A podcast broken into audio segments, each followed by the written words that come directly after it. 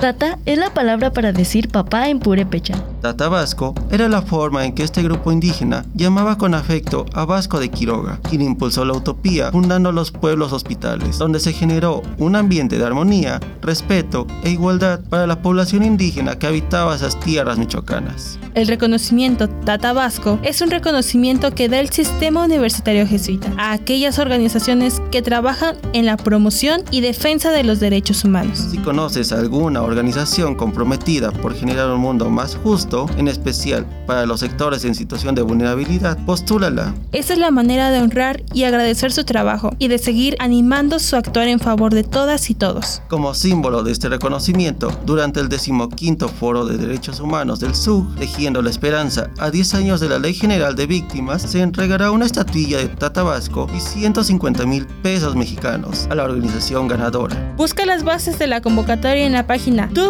tupch.mx antes del 17 de septiembre 2023. El Sistema Universitario Jesuita invita. Voy a crear un canto para poder existir. Para mover la tierra a los hombres y sobrevivir. Para curar mi corazón a la mente, dejarla fluir. Para el espíritu elevar y dejarlo llegar al fin